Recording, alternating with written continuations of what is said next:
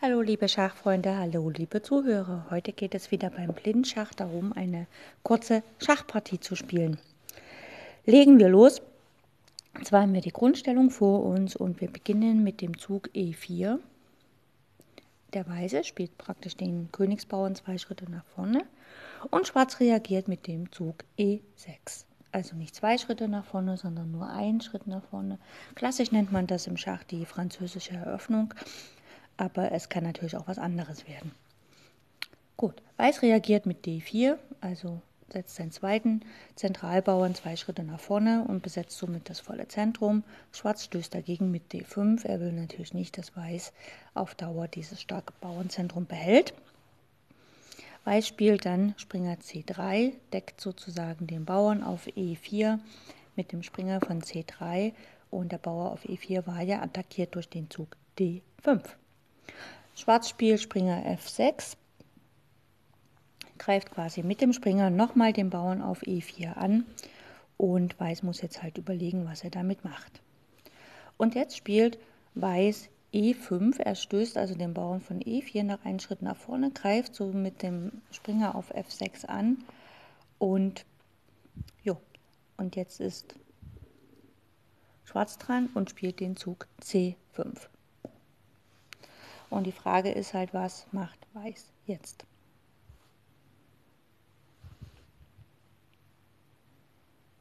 Ja, ich kann es dann mal wiederholen. E4, E6, D4, D5, klassisch französisch. Springer C3, Springer F6, klassisch französisch. E5, der Bauer geht halt einfach vor. Der schwache Bauern kann man nach vorne setzen oder abtauschen, aber hier ist der Abtausch vielleicht nicht ganz so gut, sondern einfach nach E5 gegangen. Und Schwarz hat C5 gespielt, hat quasi mit seinem C-Bauern den Bauern auf D4 angegriffen. Was kann Weiß jetzt spielen?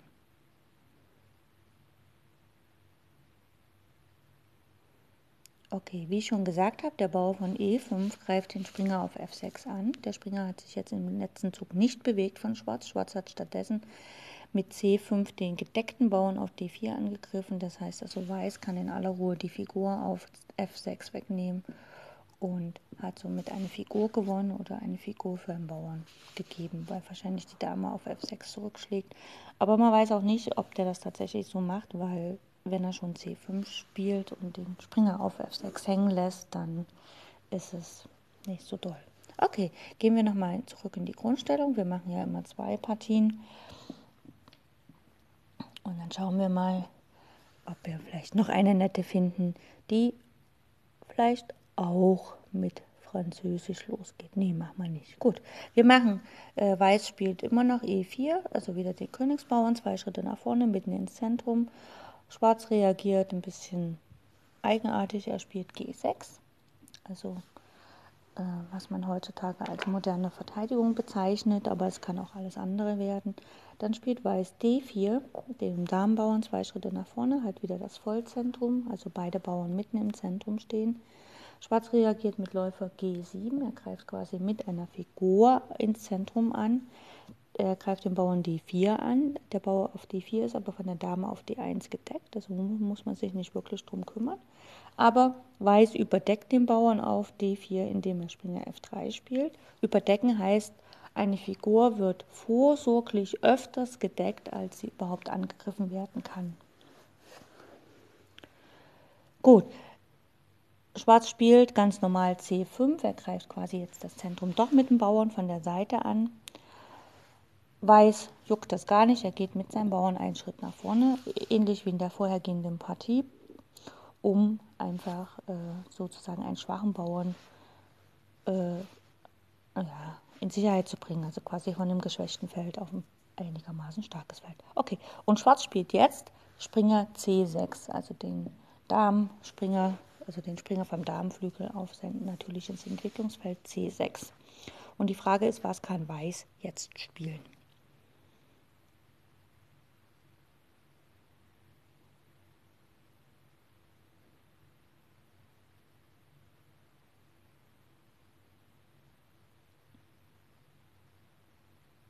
Okay, gucken wir mal, was so hier los ist auf dem Schachbrett.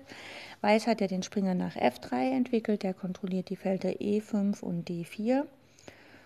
Und er hat seinen Bauern nach E4 entwickelt, der kontrolliert das Feld F5 und D5 und er hat einen Bauern bereits auf D5 stehen, der das Feld E6 und C6 kontrolliert. Schwarz hat hingegen äh, einen Bauern auf C5 gestellt, der kontrolliert das Feld D4 und B4 und einen Läufer nach G7 entwickelt, der kontrolliert das Feld F6, E5, D4, C3 und guckt nach B2. Dann hat Schwarz einen Bauer nach G6 entwickelt, damit er überhaupt das Feld G7 frei hat. Dieser Bauer kontrolliert das Feld F5 und H5 und er hat einen Springer auf das Feld C6 gestellt, der auch die Felder E5 und D4 kontrolliert. Das heißt also, Schwarz kämpft hartnäckig um das Feld D4. Aber ein Problem ist halt, dass der weiße Bauer auf D5 den Springer auf C6 einfach schlagen kann. Und damit hat auch hier Weiß eine Figur ent, äh, gewonnen. Ne? Das heißt also, Schwarz hat sich genau dahin entwickelt, wo ein Bauer das Feld kontrolliert. Und das sollte man eigentlich nie machen. Man sollte nie eine Figur auf dem Feld setzen, was einen Bauer bedroht, es sei denn, der Bauer ist gefesselt. Und ne, also, da gab es ja jetzt eine schöne Partie von Kramnik gegen äh, ja, von Kramnik in, dem, in der dritten Runde beim Kandidatenturnier, wo Kramnik halt einfach den Läufer nach D5 gestellt hat und der Bauer, äh, der weiße Bauer stand noch auf E4, aber er, der weiße Bauer konnte halt einfach nicht schlagen auf D5, weil dann die Dame auf E4, also er hätte quasi der Dame Platz gegeben und dann hätte die Dame Schach bieten können. Und in dem Moment, wo die Dame hätte Schach bieten können oder wäre nach E2 gekommen, wäre halt der König dann auf G1 relativ schnell matt gewesen, weil Schwarz schon zwei Bauern auf der F- und G-Linie sehr weit vorne hatte, quasi schon auf der vierten bzw. dritten Reihe.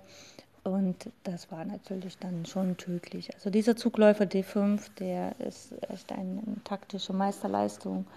Und wenn man überlegt, ein Kandidatenturnier, das ist ja mm, das ist ja ein Turnier, wo quasi der Herausforderer für den Weltmeister ausgespielt wird. Und das heißt, die Spieler, die dort spielen, sind Weltklasse-Spieler. Und die Spieler haben natürlich unheimlich viel Druck. Also sie sie wollen ja gewinnen, sie machen sich mental und psychisch stehen sie schon sehr unter Druck.